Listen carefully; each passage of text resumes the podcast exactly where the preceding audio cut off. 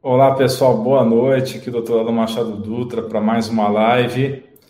E na live de hoje nós vamos falar sobre como melhorar seu cabelo. Nós temos umas perguntas para responder ao vivo. Já aparece selecionadas uma caixa de perguntas no Instagram. E nós também vamos estar respondendo as perguntas ao vivo, tá? Eu só vou passar o link para a doutora Ana Paula, que ela vai participar dessa live.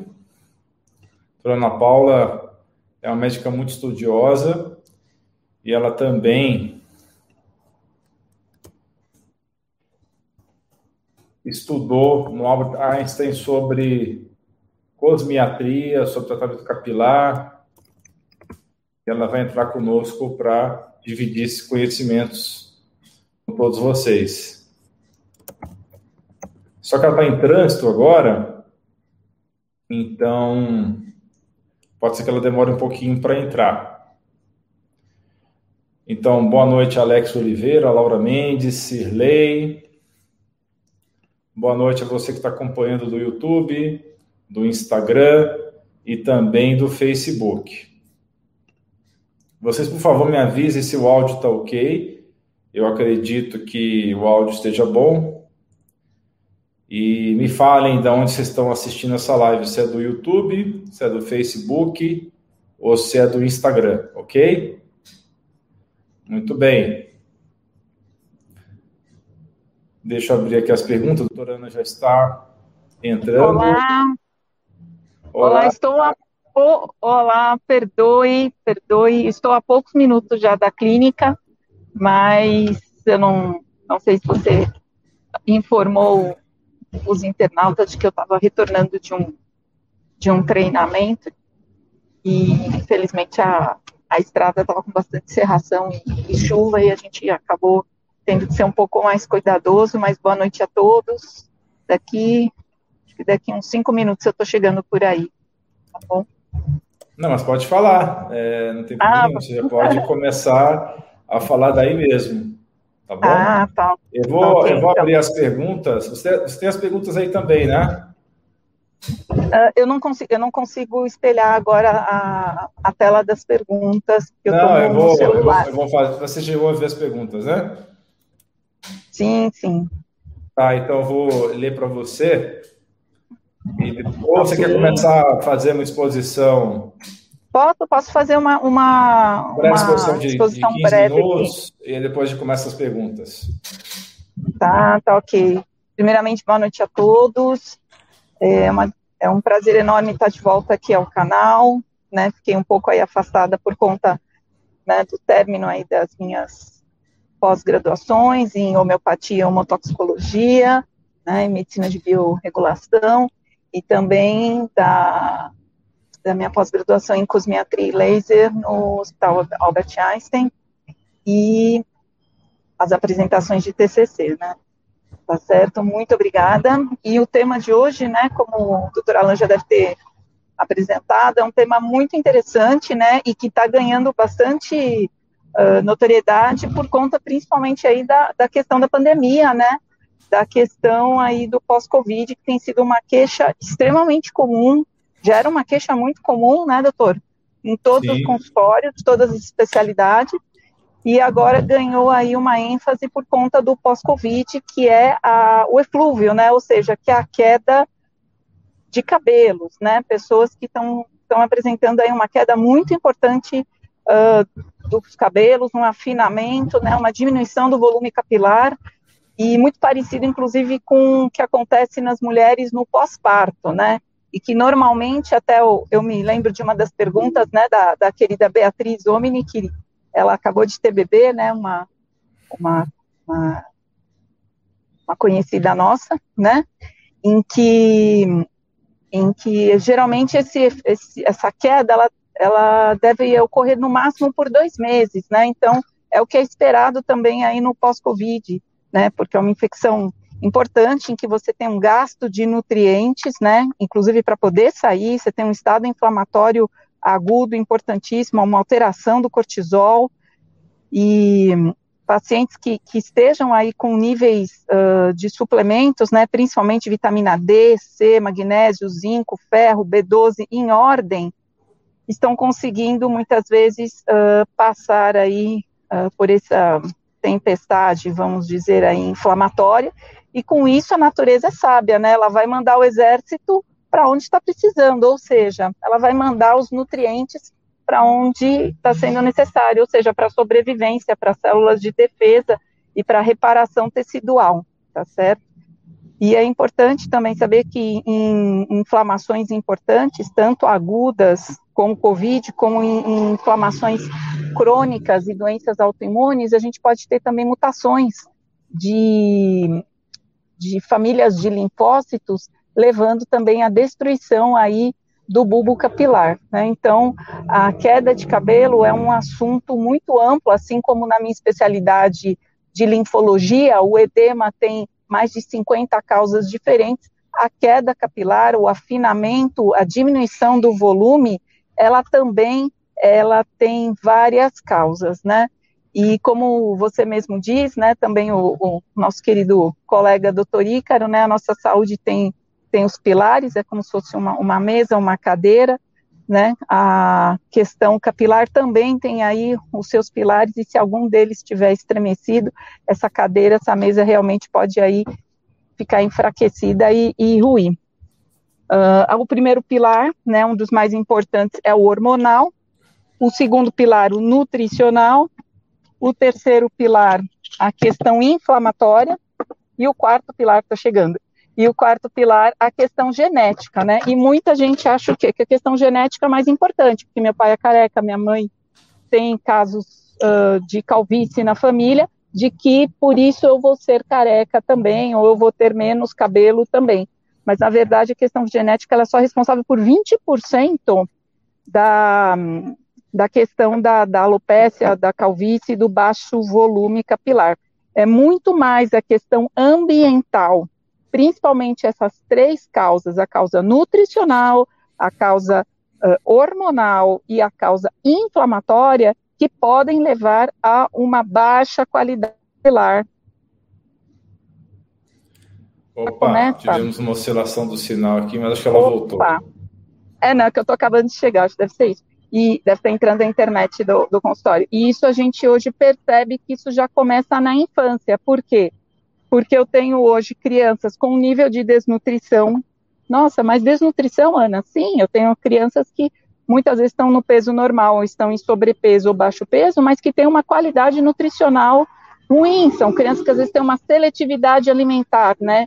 Pensando até em crianças uh, até do, do espectro autista, né? Ou crianças com uma seletividade alimentar, porque não estão sendo apresentadas a, a diversos alimentos, até por, às vezes por uma questão uh, de uh, vamos dizer, de, de da, da, própria família também não ser acostumada a comer certos alimentos. Então, tenho uma, uma criança que já começa com uma questão nutricional ruim na infância, então ela tem um bulbo capilar que já não vai ter uma nutrição adequada, certo? Ela vai ter muitas vezes uma rede vascular de nutrição também não adequada e essa criança ela vai ter um volume capilar, um bulbo capilar e isso vai com as questões hormonais aí da adolescência, isso pode realmente piorar, né? E na adolescência a gente tem toda uma questão hormonal um, que altera a textura, que, altera, perdão, que altera a textura, que altera a oleosidade, e uma criança que come muito açúcar, uma criança que tem às vezes uma questão uh, de uma asma, de uma bronquite, de uma rinite, de uma disbiose intestinal, ela já é uma inflamada, né? Então, além disso, ela tem também essa questão do pilar da inflamação. Então, eu posso começar a já ter uma, uma alteração na saúde capilar desde a infância, e isso vai se agravando na adolescência e na vida adulta. E na adolescência, a gente já tem outra questão de seletividade alimentar novamente. A gente está tendo uh, muitos adolescentes que estão entrando aí em dietas rigorosas, né, para perda de peso, ou em dietas super seletivas, comendo muito carboidrato, ou alguns entrando num veganismo sem um suporte uh, nutricional de ferro e de vitamina B12. E a vitamina B12 ela é importantíssima para a formação do núcleo do bulbo piloso e para manter uh, esse bulbo extremamente bem nutrido. Eu vou tentar entrar na clínica agora, se você quiser uh, uh, assumir um pouquinho, falar um pouquinho, é, que a tua especialidade é, é muito importante nessa, da, do papel do DHT, da testosterona nessa questão, enquanto eu entro, é, eu, eu te agradeço. Tá, Joia, vou deixar você no mudo, então não desliga ainda não, só desliga okay. quando entrar, tá bom? Vou deixar você no mudo. Tá bom. Então, pessoal, a doutora Ana Paula já começou uma explanação a respeito né, das condições que levam à queda capilar. Eu já vi que algumas pessoas estão perguntando sobre queda capilar pós-Covid, certamente é um assunto que ela vai estar abordando também. E agradeço a presença de vocês. Um abraço para a Sueli, para a Ibéria, para a Fátima, para a Lucy, para a Estela Mares, para o Rogério, para a Bárbara, para Mirtes, Flaviana, Sueli, Luci, Elvira, Kátia.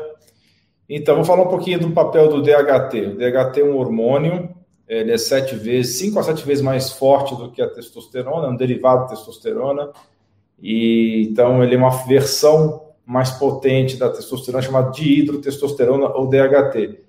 Esse hormônio, ele é muito importante durante a adolescência do homem, especialmente para ajudar a desenvolver totalmente a próstata, né, que é a glândula responsável para fabricar o líquido seminal, a maior parte do líquido seminal ou esperma.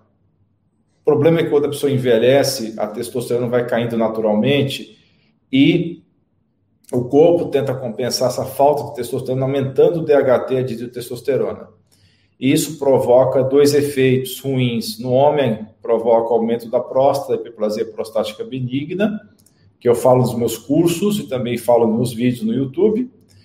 E na mulher e no homem também pode causar calvície. É muito mais comum essa calvície do tipo androgenética, também conhecida como alopécia androgenética no homem, mas a mulher pode ter também alopécia androgenética. Né? É, um, é um padrão de calvície mais comum no homem e também é um padrão de calvície que pode acontecer na mulher.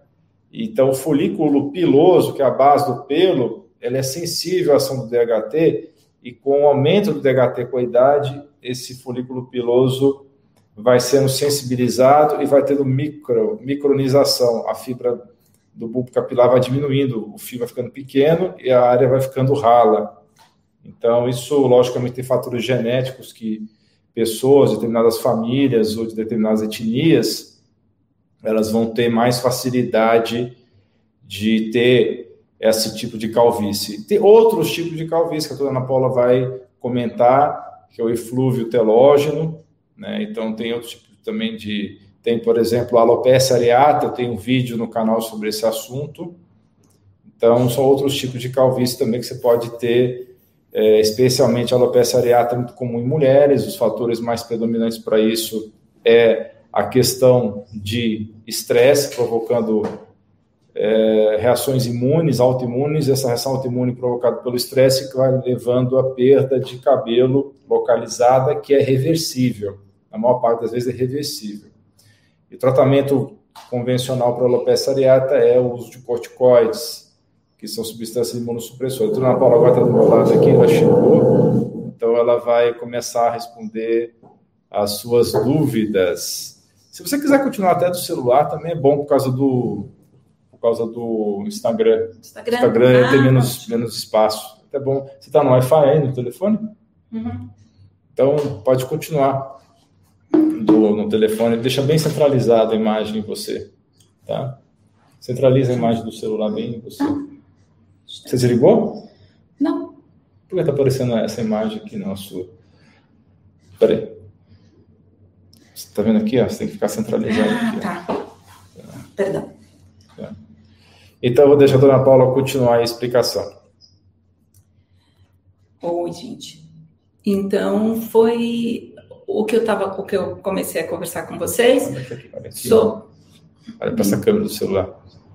Olha para a câmera do celular. Sei. Ah, é, tá, tá, tá mudo. Pronto. tá mudo. Olha para essa câmera.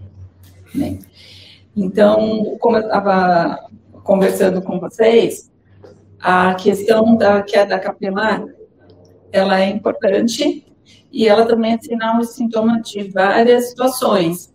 Né? Então, a parte hormonal, como o doutor conversou, a parte nutricional e também a questão uh, de genética, que corresponde mais ou menos a 20% do fator, né?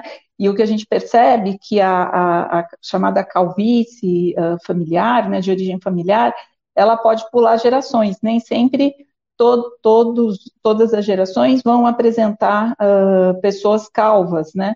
E então pode acontecer que uma geração tenha, outra não, tá certo? Então é muito importante o que realmente os hábitos de vida e como eu conversei, desde a nutrição das crianças, né? Você pode contribuir aí também para a saúde dos cabelos do adulto. Então, uma criança que tenha tido uma questão nutricional não muito adequada, um adolescente, ele pode estar refletindo na vida adulta uma diminuição do volume capilar, da textura do fio, né, uma perda de cabelo um pouco mais cedo, né? A gente sabe que as mulheres elas começam a partir dos 40 anos a ter um afinamento da textura uh, do, do, do, cabelo, começa a ter algumas entradas, principalmente mulheres que fazem muita tração no cabelo, né? Usam cabelo muito preso, ou têm o cabelo muito uh, pesado e, e tracionam também. E por conta da questão tiroidiana, né, a partir dos 40 anos a gente começa a ter um envelhecimento da tireoide, mesmo que você não tenha alteração no hormônio, no TSH, T3, T4, muitas vezes os, a qualidade desse hormônio já não é tão ideal. Então, é o que a gente fala, já não é mais aquela gasolina flex power, né? Já começa a ser uma gasolina mais genérica, então você começa a ter alguns sintomas, inclusive inclusive a nível capilar, da mesma, da mesma forma que você também tem uma, uma alteração a nível de textura de pele, né? Então, a alteração da, do, do colágeno e também começa a aparecer por volta dos 28 anos, né? A gente diz hoje que a gente já começa a ter uma perda de colágeno, isso vai se acentuando, por volta dos 35 anos, associado também à alteração de colágeno de, da, das partes ósseas, né, uma reabsorção óssea, por isso que você muitas vezes começa a ter alteração estrutural de face. Então, você, o processo de envelhecimento também está ligado. Então, se eu tive um cabelo com uma boa nutrição, um paciente que teve poucas intercorrências durante a sua infância, então foi uma criança saudável, se alimentou bem, um adolescente saudável, se alimentou bem, um adulto jovem, ele vai ter uma saúde capilar mais preservada. Então, muitas vezes você vê senhoras aí de 65, 70 anos ainda com um volume capilar, homens também, por quê? Porque eles têm uma história de vida, né? Pacientes que não fumaram, pacientes que não tiveram muitas uh, infecções, que não tiveram processos inflamatórios importantes. E o que a gente percebe que mesmo pacientes que tenham uma boa nutrição, não, mas eu como direitinho, tal, mas o que acontece? A qualidade dos alimentos, ou seja, 50 anos atrás, o que um, um, um, o ferro que você tinha numa carne, num, num, numa verdura, uma B12, a, o, o, solo está mais empobrecido, você tem a questão dos agrotóxicos, né? Você tem muitos pacientes que têm problemas digestivos, que têm a questão da, da disbiose, né, do intestino inflamado, e você então, tem o quê? Uma baixa absorção. Então, muitas vezes você come direito, mas você não absorve bem, seja por uma questão gastrointestinal, ou seja porque esse alimento também já não tem uma, um nutriente ok. Então, muitas vezes os seus exames de sangue vão estar em níveis ótimos, mas para um paciente que esteja com um processo inflamatório ou saindo, por exemplo, de uma gestação, ou uma lactante, ou um paciente que está saindo agora de um processo do, do Covid, que além do estresse físico, né, você tem um estresse mental muito grande, você pode ter uh, essa alteração capilar. Então, esse paciente ele tem que ter uma suplementação, ele tem que ter um nível um pouquinho melhor de micronutrientes, principalmente vitamina A, B12, o ferro, o ferro que é importante porque as mulheres acabam perdendo na menstruação e a gente ainda tem hoje muitas mulheres com miomas, muitas mulheres com alterações de ciclo, né? Então, tanto o ferro muito baixo como ferro muito alto, mas como, Ana? quando tem uma ferritina muito alta, isso pode ser uh, um, um, sinal de uma inflamação crônica também, né? Pacientes geralmente com ferritinas acima de 400, você muitas vezes tem uma esteatose hepática, você tem um hipotiroidismo, você tem uh, uma diabetes, quer dizer, um paciente inflamado. Então, a, a, dosagem do ferro, da ferritina, é muito importante, né? Então, algumas perguntas que chegaram, quais são os, os exames importantes, né? Então, dosagem de vitamina A, dosagem de vitamina B12, como eu já expliquei, ela é muito importante para o crescimento, para a nutrição do bulbo. Vitamina C, porque a vitamina C, além dela ser um imunorregulador, ela auxilia na síntese do colágeno, ela modula a síntese do cortisol. Vitamina D de dado, porque vitamina D de dado também é uma imunoprotetora. Se eu tenho um paciente com uma questão inflamatória, ela vai auxiliar. Vitamina E de elefante, extremamente importante na nutrição, tá certo? Os micronutrientes, o zinco, o zinco, especialmente para os homens, os homens têm um gasto maior de zinco, principalmente por conta da, da questão do, do, líquido espermático. Então, um, um homem que tenha um baixo zinco, ele pode ter problemas capilares. Então, suplementar zinco no homem, você pode ajudar tanto na saúde, na fertilidade dele, como também na questão capilar. O selênio tá? Selênio é super importante, é aquele que tem na castanha do Pará. Zinco e selênio também, zinco, selênio, ferro vão auxiliar na tireoide, então quanto uma, uma tireoide mais nutrida, eu tenho um hormônio melhor, eu vou ter um auxílio também nessa questão da, da, da parte capilar. Alguma coisa que você queira acrescentar? Não, tudo bem.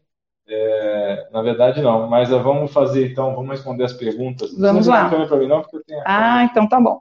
Tá bom? Tá bom. Mas vamos então. É, Estou captando o áudio da mesmo microfone, né? Ok. Porque a gente está perto um do outro, então eu já desliguei outro microfone. Muito bem, vamos responder as perguntas aqui. É da caixa de perguntas do Instagram. Uhum. Fabrícia Lopes está perguntando: quais exames o médico deve solicitar para saber se a queda de cabelo é problema de saúde? Não. Ah, você já respondeu. Você já respondeu é, eu acho que além, além das dosagens de vitaminas, procurar doenças inflamatórias. Então, uh, o tireoide, diabetes, né? Uh, se o paciente tiver queixa intestinal, também procurar sintomas de, de desbiose, né? Pra, e, e, doenças reumáticas, né? Não podemos esquecer o FAM, o, que é um marcador de doenças reumáticas também, todo o perfil reumatológico. Então, fazer um, um check-up procurando doenças é, nutricionais e doenças inflamatórias que possam levar, além das questões hormonais, né? Vamos fazer o seguinte, vamos alternar entre as perguntas ao vivo e as perguntas já pré-concebidas, né? Ok. É, deixa eu responder uma pergunta ao vivo aqui agora. Uh, a Kátia Cusano está dizendo que ela teve Covid, ficou 11 dias internada e perdeu muito cabelo. Você comentou sobre isso, né? Quer comentar um pouco mais? Sim, sim. Então, essa é uma, é uma queixa muito importante. Eu, como vascular, estou pegando bastante uh, questões vasculares de inchaço, de feridas, de trombose, e os pacientes vêm queixando da queda de cabelo. Então, eu volto a dizer, você teve uma inflamação aguda super importante, às vezes teve uma tempestade inflamatória, você teve uma, um recrutamento de todo o seu sistema de defesa, de todos os seus micronutrientes, então ele vai, o corpo é inteligente, ele não, ele não vai fazer cabelo, né? A célula capilar é uma célula que está sempre em crescimento. Ele vai uh, apagar um incêndio, que no caso aí, é o Covid, aí né? A pergunta da Bárbara Luiz, tem solução essa perda de cabelo ou tem que esperar só recuperar sozinho? Sim. Então, o esperado é que essa perda, assim como a perda da, da, da gestante, né, da, da lactante, seja de por volta de dois meses é importante, pelo menos, fazer uma dosagem dessas uh, vitaminas, porque muitos pacientes já estavam com hipovitaminose, tiveram Covid, pode ter acabado de gastar o restinho ali do estoque e que precise de uma suplementação, para você não, não, não piorar.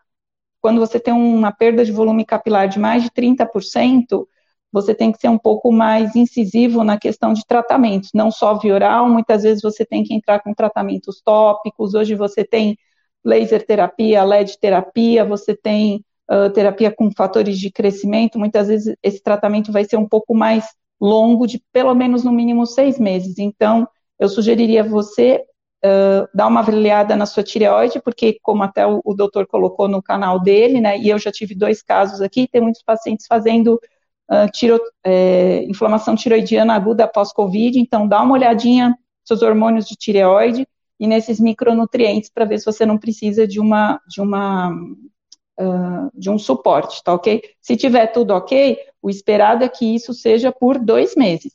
E não esquecer da questão estresse né? Então, fazer o gerenciamento aí do estresse, ver como é que está a questão do cortisol. Bem, a próxima pergunta aqui do estava selecionado da Anjinha. Meu cabelo cai muito. Hipotiroidismo pode ser a causa? Eu acho que eu já, já respondi, Respondeu, né? né? Pode ser sim. Pergunta do Lucas: óleo de coco é bom para os cabelos? O óleo de coco ele, ele tem uma, uma tem várias uh, funções, né? Uma delas é antifúngica, antibacteriana. Ele é extremamente uh, hipoalergênico, inócuo. Então você pode sim é, massagear o couro cabeludo com óleo de coco, principalmente quem tem caspa, dermatite seborreicas. Uh, você pode utilizar e para as mulheres como uma máscara de hidratação, tá bom? Pode ser utilizado sim. Pergunta ao vivo da Lucimara Covolo do Facebook. Gostaria de saber o que faço com a queda de cabelo após cirurgia bariátrica. Não tenho deficiência de vitaminas ou qualquer outro problema. Será que não, Lucimara? Talvez tenha, viu? Tenho 54 anos e sou bariátrica há um ano e meio. Todas as vitaminas que foi dito estou tomando em dia e a queda não cessa. Tem que ver se você está tá absorvendo essa vitamina E, tá? Pode complementar? Exatamente, né? A gente sabe que os pacientes com, com que fazem a cirurgia bariátrica, muitas vezes eles removem é, uma parte do estômago que tem células importantes, principalmente para absorção de vitamina B12, tá ok? E novamente a gente fala, será que os níveis que o seu médico diz, porque uma vitamina B12 de 238, como eu vi outro dia, não é. Então, muitas Pode ser normal pelo limite do laboratório, mas quer que fique acima de 500. Exato, então pode ser, por isso que a gente tem que ver, a vitamina tem que ser individualizada. Outra coisa, se você é uma paciente bariátrica, muitas vezes você foi inflamada durante muito tempo, e isso também contribui. Então, eu ampliaria o seu painel de, de, de pesquisa, tá? E com 54 anos você já deve estar com questões hormonais aí da menopausa, também avaliar direitinho, e além disso, ver uma, alguma questão tópica, né? Muitas pacientes não sei se você é seu caso, foram fumantes ou que tomaram uh, algum tipo de imunossupressor, eles têm uma diminuição importante da circulação do couro cabeludo, tá? E, e, isso você vê através de um exame que chama tricoscopia, é bem interessante, uma lente de aumento, que aumenta em mais de 50 vezes o couro cabeludo, então você vê a parte circulatória, você vê se não tem alguma alteração local, né? Fungos também, tá? A mulher às vezes vai no salão, a gente não sabe como está a higienização de escova do salão, dorme com o cabelo molhado, faz algumas químicas, principalmente a famosa escova progressiva, tá? Tinturas até que não são os vilões, depois a gente outro dia conversa sobre isso, mas a escova progressiva, e você tem muitas vezes um processo inflamatório uh, do couro cabeludo, do bulbo, uma diminuição da nutrição vascular. Então, assim, Lucimara, tem muita coisa para saber, não é só pensar das vitaminas, tá bom, querida? Bem, vamos responder agora a pergunta. Carol Oliveira, pergunta já tinha sido feita antes. O que causa oleosidade na raiz? Tenho que lavar todos os dias.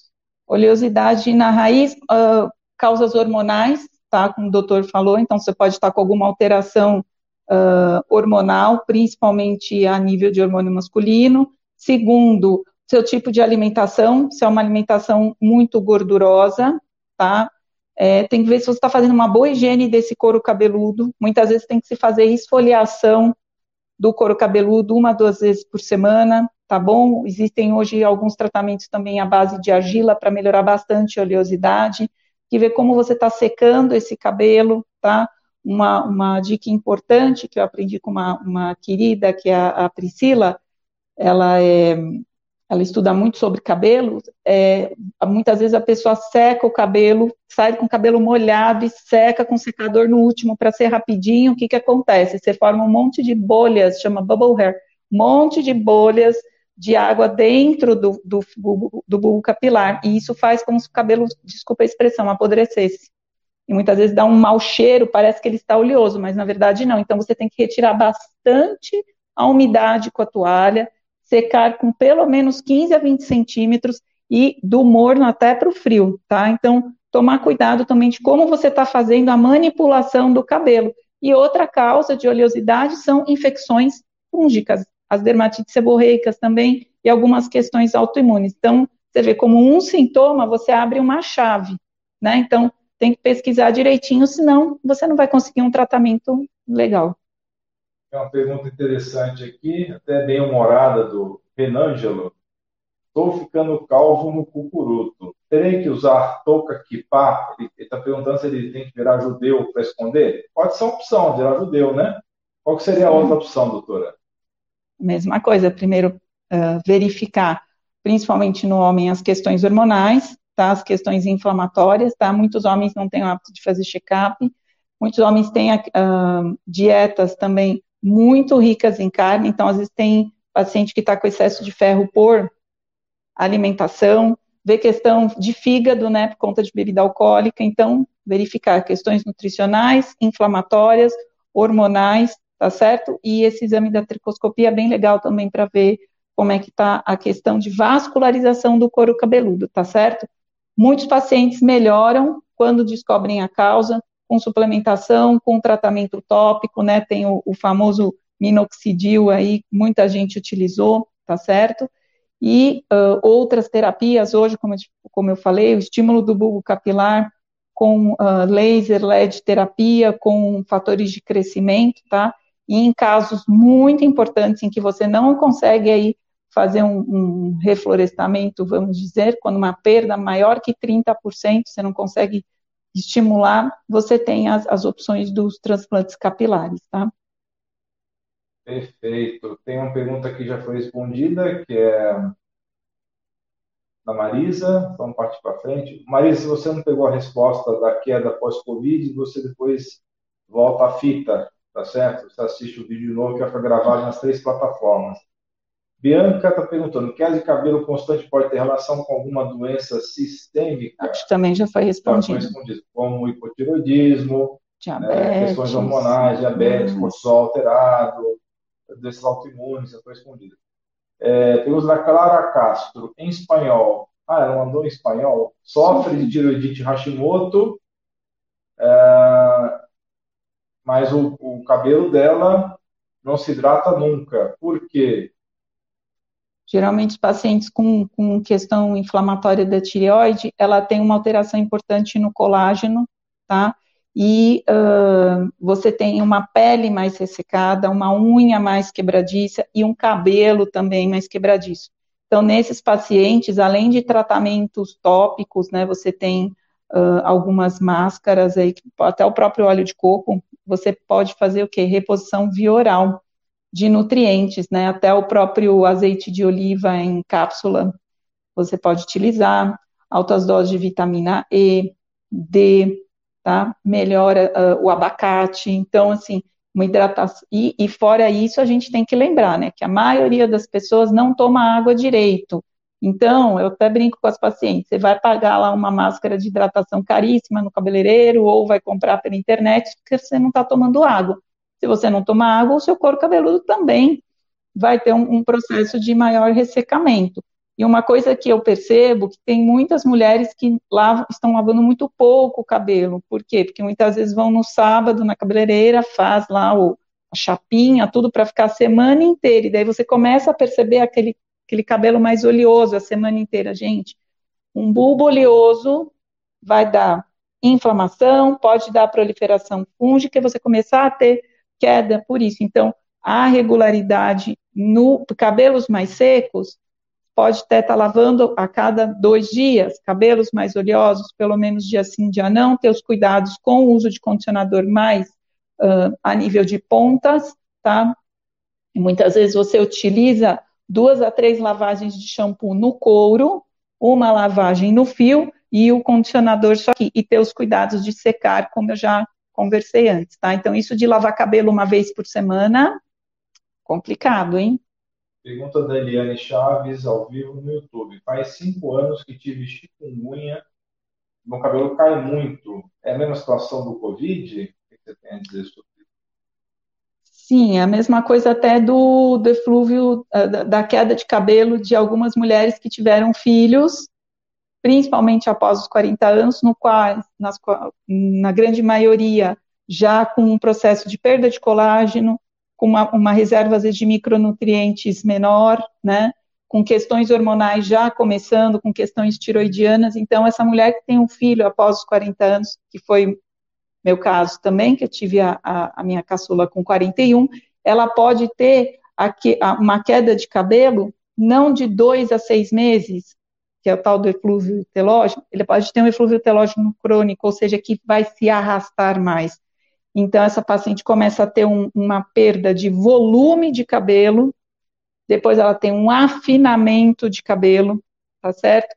E começa a ter realmente áreas uh, em que você começa a visualizar. Então, sim, o chikungunya ele pode ter tido, assim como um câncer, assim como uma questão importante emocional, como um luto, né, como tudo que a gente está vivendo, ele pode ter um impacto tão importante é, e, e, pode fazer com que esse, essa queda, que teria de dois a seis meses no máximo esperado, ela fique mais crônica. Então, nesse paciente, você tem que ser muito mais incisivo, tem que entrar com todas as, uh, além de fazer um, um bom check-up, você tem que entrar com, com um tratamento tópico, com via oral, muitas vezes uh, verificar questões emocionais também para essa paciente, tá bom? Então, sim, o chikungunya pode ter afetado muito a, a, a tua questão. Esse tal de chikungunya não é fácil não, tá?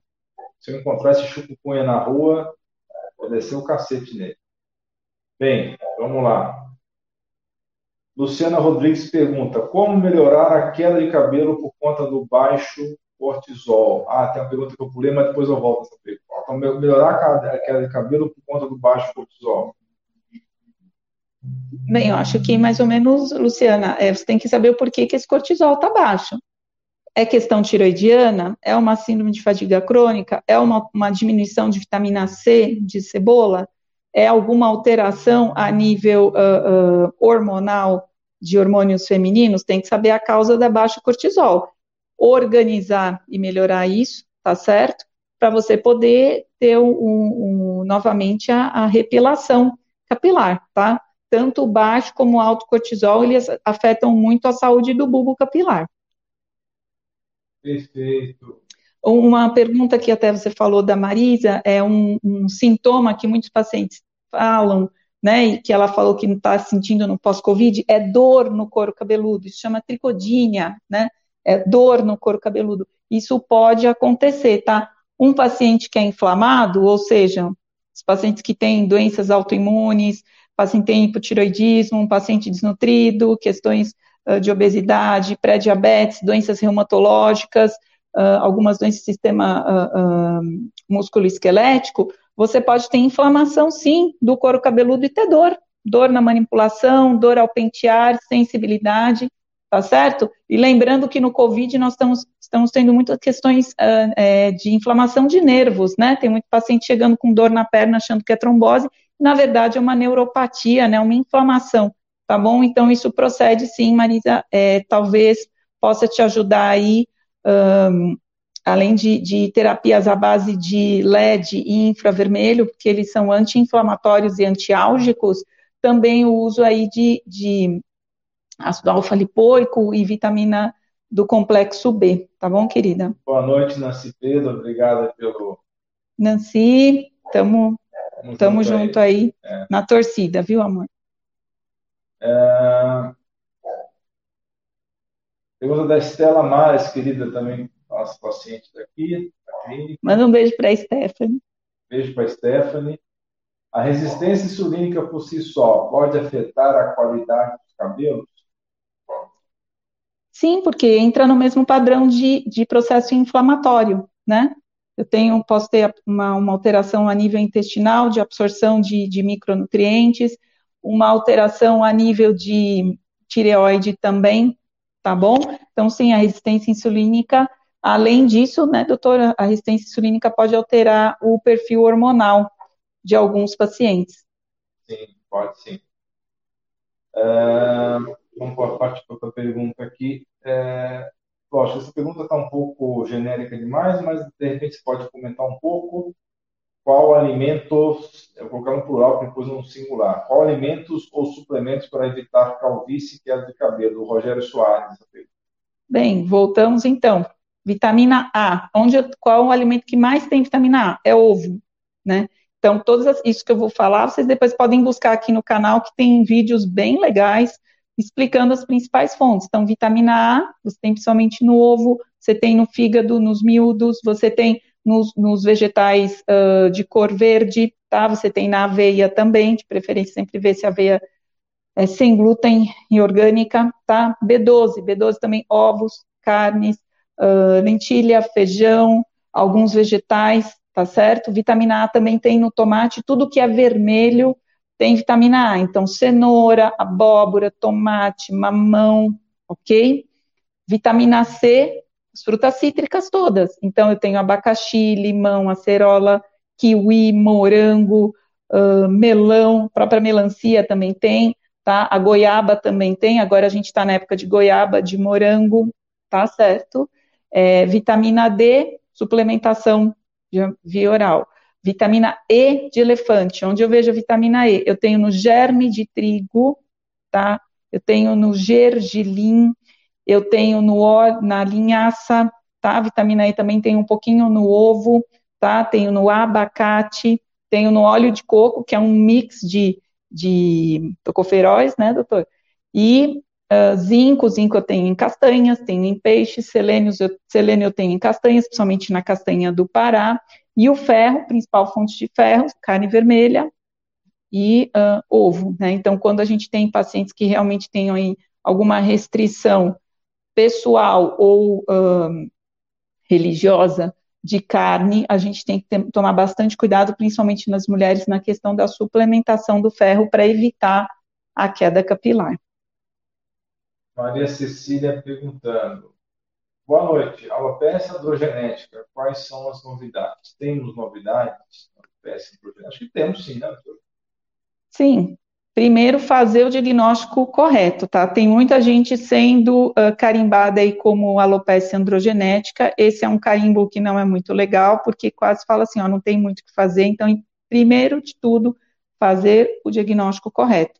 E muitas vezes é preciso até mesmo uma biópsia desse couro cabeludo, tá? investigar doenças autoimunes que podem mimetizar alopecia androgenética, tá certo? Então, tem muitos pacientes que têm doenças autoimunes aí e que ainda não foram corretamente diagnosticadas, tá? Quanto a, a ela é um, um grande desafio para todos os tricologistas, inclusive vai, uh, agora dia 16, a gente vai ter um, um, um summit, a gente vai ter um, um congresso internacional de tricologia em que vai ser falado muito sobre pós-Covid, muito sobre a, a alopecia androgenética e também sobre a parte de diabetes e da relação entre a saúde cardiovascular e próstata e a saúde dos cabelos. Então vai ser bem interessante, principalmente trazer depois esse conteúdo para vocês, tá? Então Logo que eu tiver aí uh, esse material, eu trago para vocês, tá ok? Oba, é, é, Ana Maria está perguntando aqui, eflúvio telógeno crônico tem cura? Eu já, Ana, se você puder voltar um pouquinho, é, eu conversei sobre isso, tá bom?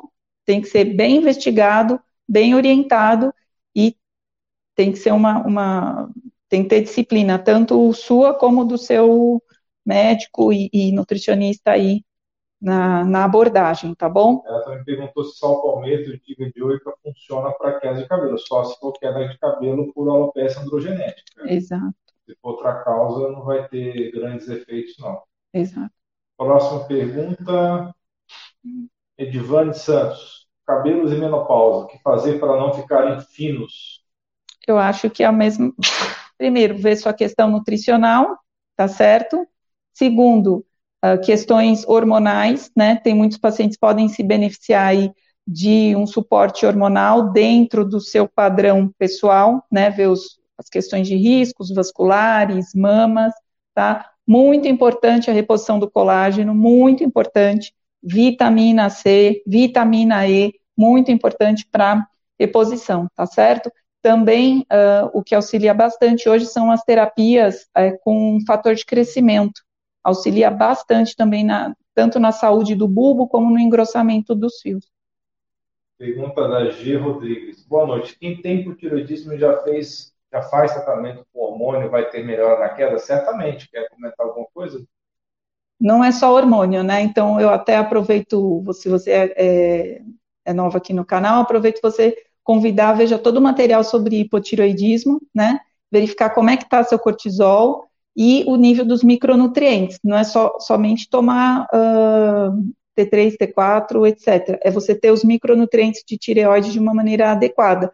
Ela se organizando, se seu cortisol estiver ok e você não tiver nenhuma outra razão, principalmente desbiose, que muitas vezes acompanha o hipotireoidismo, você vai conseguir ter uma boa saúde capilar.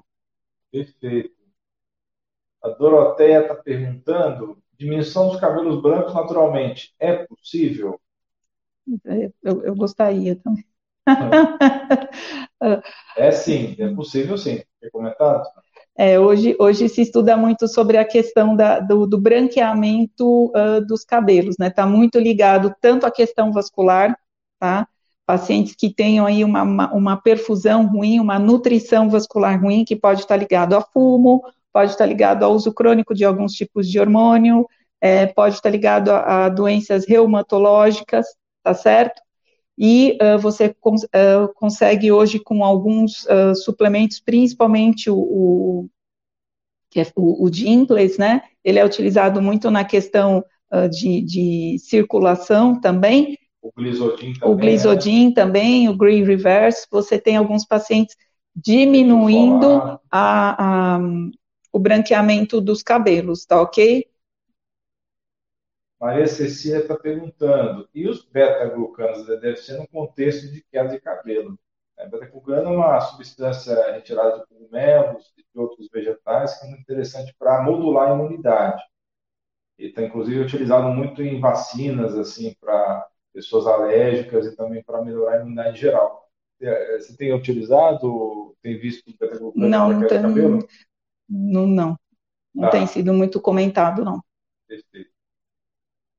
É, talvez por doença autoimune, tá? alguma alopecia autoimune. Ou nesses pacientes pós-Covid que tiveram aí, de repente, quadros arrastados, com intubação, né, um quadros bem importantes de internação, que está gerando bastante estresse, vamos dizer, quase que pós-traumático, né, você consiga modular melhor a imunidade desse paciente. Bem, a Regina está fazendo uma pergunta aqui, mas você já respondeu. Biose causa queda de cabelo? Sim, causa, e você já comentou sobre isso. Quer comentar mais algo a respeito? Tratar a disbiose é um caminho importantíssimo para você absorver melhor suas vitaminas. Absorvendo melhor, você também vai ajudar, né? A Rosângela está perguntando a respeito da finasterida. Quer que você fale um pouco a respeito? Bem, a finasterida, ela, ela ela tem uso uh, via oral, tem uso também tópico, hoje injetável, né? Eu acho que tem que ser um, um vamos dizer, uma estratégia é, não de primeira linha, né? Principalmente quando você ainda de repente não estudou direito esse paciente, né? Muitas vezes ela, ela dá um, um primeiro ganho importante, né? Você tem um ganho importante, mas depois ele pode não se sustentar se você não, não tiver verificado esses outros itens uh, do paciente, né? Tem pacientes que podem ter alguns sintomas uh, a nível vascular, como edema, como uma maior fragilidade capilar, alguns pacientes têm alteração pressórica, né? Então, a finasterida é, tem que ser bem, vamos dizer assim, você tem que saber direitinho a dose, e a gente está vendo até para, estão dando até para adolescentes, né, do tasterida, finasterida, tem assustado um pouco a gente esse uso indiscriminado, tá? É, o problema é que mais ou menos 10% das pessoas que tomam finasterida especialmente via oral, né, intradermo, ou seja, dentro do, do couro cabeludo pode ser um pouco diferente, mas vai ter ganho sistêmico, vai, vai ganhar circulação também. 10% mais ou menos vai desenvolver uma síndrome pós-finasterida, que vai ter queda de energia, queda de libido, pode dar depressão, pode dar é, ginecomastia em homem. Ginecomastia é mama em homem. Tá, é, gente? mama em homem. Pode dar enfim, perda de massa muscular, então uma série de sintomas aí relacionados ao uso da finasterida ou do dutasterida. Muito bem, a próxima pergunta. Tá, da ferritina, acho que você comentou já, não foi? Já, tanto tá. alta como baixa. Mitcham, eu vou até juntar essa pergunta com uma pergunta do Instagram. Mitchan está perguntando: progressiva com ácidos prejudica os cabelos? Sempre tenho receio de fazer. Deixa eu só completar, que tem uma outra pergunta muito parecida no Instagram. Qual progressiva é menos agressiva? Consegue responder essa duas perguntas? Olha, é, os terapeutas capilares, é, eles têm conversado muito né, sobre esse uso importante, principalmente aqui no Brasil, onde a gente tem muitos pacientes que têm a questão, uh, não só no Brasil, nos Estados Unidos também, do uso da progressiva, né? Como muitos fizeram com formol, outros hoje fazem um, uma mais fraquinha, tudo. A progressiva ela pode prejudicar não só a saúde do bulbo capilar, ela pode fazer um processo, vamos dizer assim, como que alérgico no couro cabeludo, tá? Ela pode fazer um processo inflamatório crônico e ela pode provocar não só a queda, mas sim a quebra do fio, tá? Então, uh, progressiva não é algo, acho que não tem, é igual quando eu brinco, quando o paciente fala, qual anticoncepcional não dá trombose, doutora, qual que é o melhor? Eu falo, ó, nenhum anticoncepcional é bonzinho, então a mesma coisa eu falo para progressiva, acho que nenhuma é boazinha. Tinturas, tem até um vídeo interessante no canal, se vocês buscarem, a gente tem hoje tinturas de excelente qualidade, hipoalergênicas, um pouquíssimo ou quase nenhum metal pesado, que é liberado até para gestante, para paciente com questões autoimunes, então as tinturas, os tingimentos, os reflexos, eles não têm, uh, não são tão vilões assim, tá bom? Mas as progressivas, elas podem causar bastante dano. Então, a progressiva vai ser uma regressão no seu cabelo. Progredir para um lado e regredir do outro, certo? É, por aí. A Eliane, Eliane, na verdade, está perguntando, fez histerectomia, retirado o útero e retirou o ovário também do lado direito, há 14 anos. Tem tido queda, já passou por vários dermatologistas, psicologistas e nada pode fazer. Tem alguma dica para ela?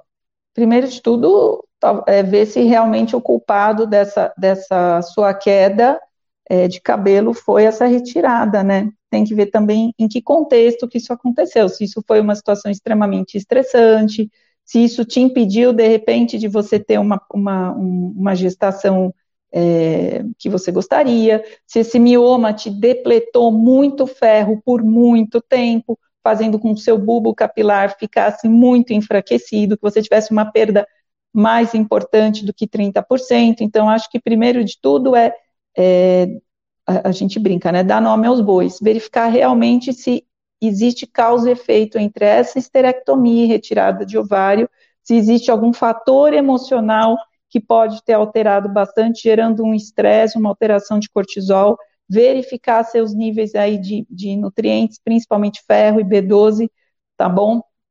Eu acho que isso e sempre, gente, ver a parte sistêmica, mas ver a parte local, tá? Sempre eu vejo mulheres e muitas vezes esse erro, às vezes de uh, falta de lavagem de cabelo, uh, de uso excessivo, às vezes, de alguns tipos de, de produtos, secagem de cabelo, então tem que ter todo esse, todo esse cuidado. Bom, eu acho que é importante ampliar um pouquinho aí a sua investigação, tá, querida? Bendita Joana pergunta: lavar os cabelos todos os dias é saudável? Acho que você fala um pouco sobre isso, cara. É, eu falei que a falta da lavagem, mas em pacientes que de repente tenham um bulbo capilar extremamente oleoso, né, ou que é, é, precisam fazer realmente a lavagem do cabelo. Então, tem, tem shampoos com pH mais delicado, né, shampoos para uso diário e que trabalham bastante o, o, o couro cabeludo, tá ok? Perfeito. Bem, isso também é individual, é isso que a gente está falando. Tem pacientes que podem lavar, precisam lavar todos os dias e de repente com a correção da oleosidade por outros fatores aí alimentares, hormonais, não precisem lavar todo dia. Perfeito. Opa, mais. Ah, Vanessa Cortez. Saudade, querida, loira Boa linda. Noite, Bem, querida. Ah, tem bastante pergunta aqui, o pessoal está animado. Né? Eu estou ah, tá, toda descabelada que eu vim com o vidro aberto na é, estrada com chuva. Tô... Não estou no, na minha melhor performance capilar hoje. O nome da pessoa não deve ser a mesma pessoa que está perguntando, mas tudo bem. Boa noite, estou com muita queda de cabelo, minha ferritina está 9 e minha hemoglobina 12. Quero saber se pode ser, assim, ferro baixo, pode ser queda de cabelo, caso queda de cabelo sim, porque a ferritina é uma proteína que armazena ferro, tá? E um homem com 12 de hemoglobina? Não, não, sei se é homem, provavelmente é mulher. Tá? Ah, não sei. Não, o nome que está aqui é homem, mas está com cara de mulher, isso aí. Não está com cara de ser homem, não. Tudo bem. Mas é, é uma causa de queda de cabelo, né? Falta de Sim.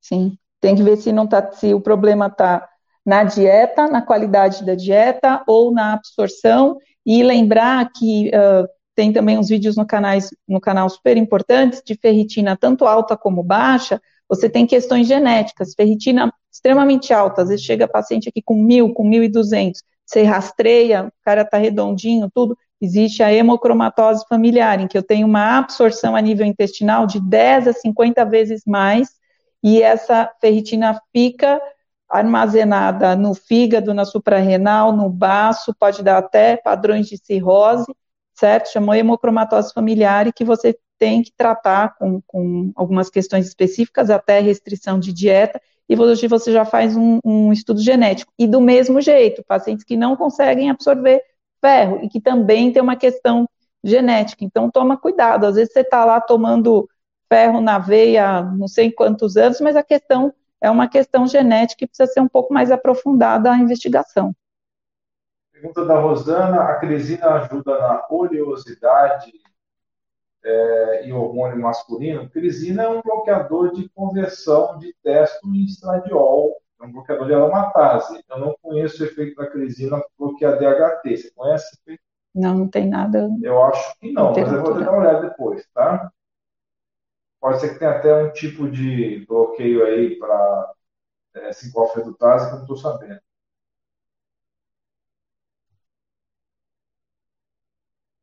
Tem. Acho que outra, outra pergunta.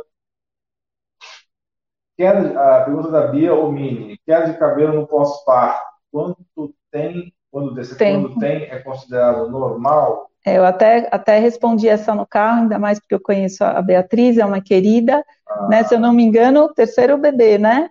E até dois meses, tá? É o que a gente fala que é o, o a queda da, da do pós-gestação, inclusive por, por essa uh, perda de nutrientes, toda essa, essa questão hormonal, progesterona, estradiol, tudo até dois meses é considerado. Mais que dois meses, tome cuidado. Eu, particularmente, acho que teve bebê, dá uma olhada na tireoide, dá uma olhada nesses, nessas vitaminas e, e nutrientes básicos. Se tiverem já no limite ou abaixo, já trata, porque senão você vai esperar dois meses, três meses, dependendo do médico que estiver te acompanhando, e quando você vai ver, você já vai ter tido uma perda de volume importante né? E aí você vai ter que fazer um tratamento, às vezes, mais longo, mais complexo, tá ok? Toninha pergunta: exercício em jejum de forma intensa pode ocasionar queda de cabelo? Sim, pode. Pode, tá? Ok. Tá certo, né? Essa não precisa complementar. Pergunta Marcela: tem muita queda de cabelo. Estresse faz mesmo cair? Faz. A doutora já falou sobre isso. Não é mito, não. Estresse faz cair de várias maneiras diferentes. Pode ser alopecia areata, até mesmo um outro tipo de flúvio, né? Telógeno uhum. pode ser provocado por estresse, não é isso? Isso, você pode causar uma, uma inflamação, né, do próprio bulbo capilar pela, pela alteração do cortisol, né, a, a, as glândulas do, do, do folículo, ele, ele, elas são muito sensíveis a essas oscilações de cortisol e podem causar aí uma, uma diminuição tanto do volume como também da, da, das fases, né, o cabelo tem aí três fases uh, principais, você pode ter um, um aceleramento, um, um, né, uma aceleração na fase de, em vez de ele estar tá ficando ali uh, crescendo um centímetro, ele vai começar a crescer menos, ou ele vai começar realmente a, a partir ou cair desse bulbo. A garota do glúten está perguntando, espero que seja a garota que evita o glúten. Evita o glúten, não, não que coma glúten. glúten. Biotina ajuda na queda de cabelo? Sim, ajuda. Tem que ser em comprimidos ou cápsulas? Quer responder? A biotina, ela é um dos componentes, tá? Ajuda bastante, tá certo? E quanto à apresentação, a gente sempre fala o quê? Cápsulas gastroresistentes, certo? De preferência incolores. Se você tiver alguma questão sem glúten, sem lactose, para você ter uma boa absorção, tá? E, e, também tem alguns preparados hoje que você usa é, topicamente. Ah, tá. Tem umas perguntas aqui relacionadas a microagulhamento. Tânia Machado. Boa noite, Tânia Machado. Então, quer falar um pouco de microagulhamento de laser? São duas perguntas diferentes aqui, mas acho que dá para juntar sim, numa sim. resposta. Né? Então, hoje, uh, os tratamentos tópicos capilares, eles ganharam aí bastante, né, com essas novas tecnologias. Então, hoje você tem uh, o uso da, da luz, né? Então você tem a LED terapia vermelha, infravermelha e também azul, tá? A vermelha, a LED, a laser terapia, quando você vê aquela luzinha vermelha, ela tem um componente principalmente o que? Anti-inflamatório. Então, pacientes que têm dermatite seborreica, psoríase, pacientes que tiveram essas doenças inflamatórias importantes, né, vamos dizer, um pós-Covid, um paciente que esteja aí ainda uh, organizando a sua questão metabólica, então ainda está com hipotiroidismo, ainda uh, não está estabilizado, um diabético, um paciente com obesidade, um paciente com, com um tratamento oncológico, né? Então ele pode se beneficiar da, da, da luz vermelha para tirar a inflamação do couro cabeludo, tá? O infravermelho, ele ajuda principalmente o quê? A na, no processo de estímulo vascular, tá? Então, também pacientes no, na menopausa, pacientes fumantes, pacientes que tiveram tratamento de questões reumatológicas ou oncológicas pode auxiliar bastante, né? Pacientes que tiveram questões também de uh, um diabetes muito alterado, que também diminui a, a microcirculação capilar, vai ajudar. E a luz azul, a luz azul, ela tem um poder fungicida, um poder bactericida, tá certo? Então, muitas vezes você pode usar as três ou pode usar uma só. A entrega de medicamentos no couro cabeludo, além hoje, esse, o shampoo anti-queda, o que acontece? Quando você utiliza ele, ele fica muito pouco tempo em contato com o couro cabeludo. Então, a absorção muitas vezes é muito pequena. Então, muitas vezes você vai lá na farmácia ou você manda manipular, você compra um shampoo top e você percebe que você faz até uma boa limpeza, mas que a queda continua. Você pode melhorar a queda, às vezes, por conta da melhor limpeza, mas não uh, por estar agindo diretamente no bulbo, porque o tempo de exposição é muito pequenininho. Então, hoje você tem algumas ferramentas, tá? Tem a questão uh, do microagulhamento, né? Hoje você tem um microagulhamento robótico, tá? Que pode ser associado à radiofrequência e também à LED terapia. Parece um carimbinho, depois eu posso colocar um vídeo aqui no canal, e muitas vezes nisso você já faz a entrega da medicação tópica ali que pode ser utilizada. Então, você pode ter um blend de vitaminas, como essas que a gente falou, você pode colocar o próprio silício top, você pode colocar uh, os fatores de crescimento também, tá certo? Então você já pode entregar dentro do bulbo, dentro ali do couro cabeludo, e isso ajuda bastante, porque tudo que não vai passar pelo trato gastrointestinal, principalmente se é um paciente que tem desbiose ou se é um bariátrico, você vai ter muito menos absorção se você tomar. Se você entregar diretamente, isso vai ser bem importante, tá? E existem, vocês já devem ter visto na internet, tem uns bonés, né, em que você tem LED, tá bom? Hoje é utilizado principalmente no paciente oncológico, você pode usar isso como terapia associada, tá? Com, é, sob supervisão, principalmente, e tem alguns uh, ativos que são é, por luz, tá bom? Então, hoje a gente tem aqui no Brasil três grandes uh, marcas de ativos tanto para rosto como para couro cabeludo, que você utiliza, tá? Isso com um profissional, tá? E que você ativa através uh, da luz vermelha, tá bom? São é, ativos uh, é, termoativados pelo calor e pela luz. Pergunta da Rosana, qual fator de crescimento a doutora indica?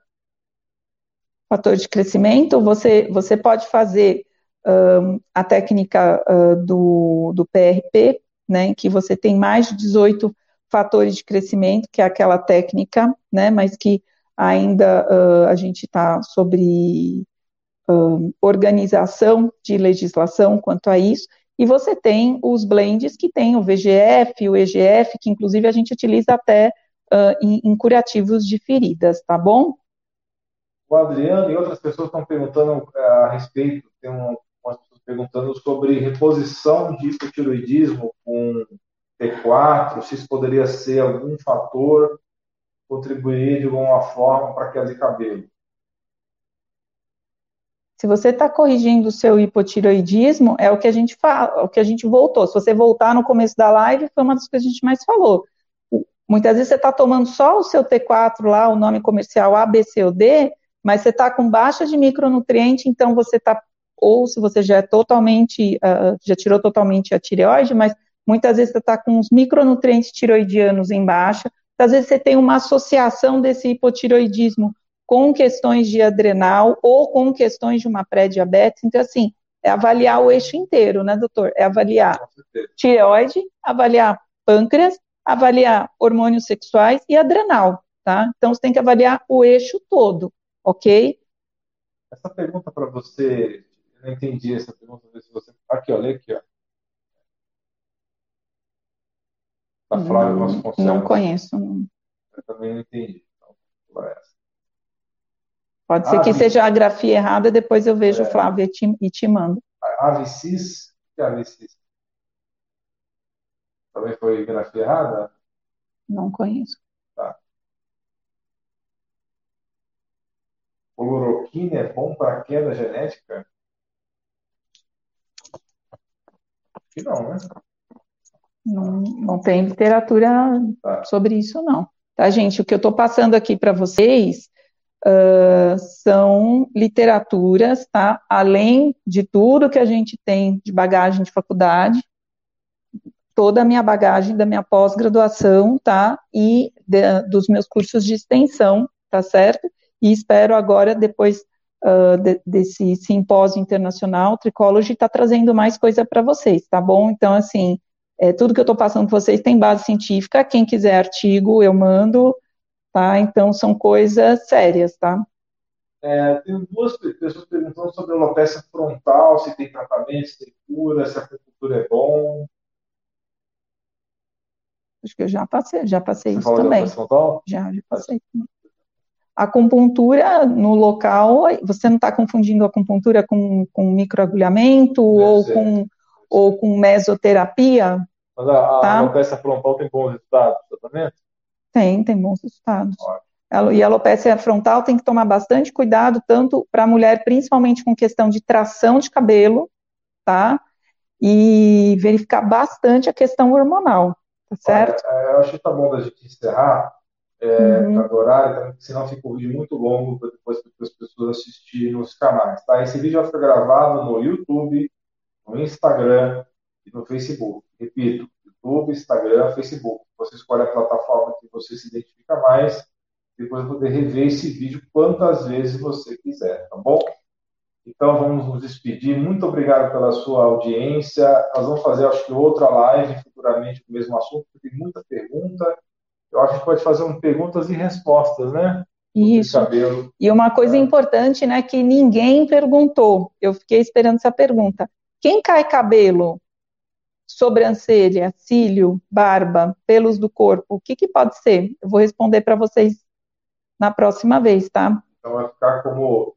É... A minha, a minha, eu fiquei esperando essa pergunta, mas então da próxima vez a gente conversa. É importante quando você tem uma queda universal, aí coisa é mais Vai importante. Ser o teaser, teaser da próxima. Vai ser o teaser, é spoiler. O, é, na linguagem lá em inglês, lá o pessoal que assiste série, o cliffhanger. Né? Ah, isso é você que sabe é melhor que eu.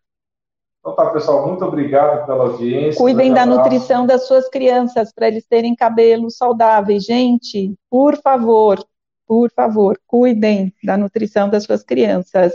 Conversem com os pediatras, vejam as vitaminas, criança, eu tomava vitamina bastante quando era criança. Vejam se eles não precisam de suplementação. Tra... lutem sobre a questão sensorial, tá? Lutem contra a seletividade alimentar. Tem excelentes profissionais para isso, fonoaudiólogos, terapeutas ocupacionais que podem auxiliar na questão da seletividade alimentar.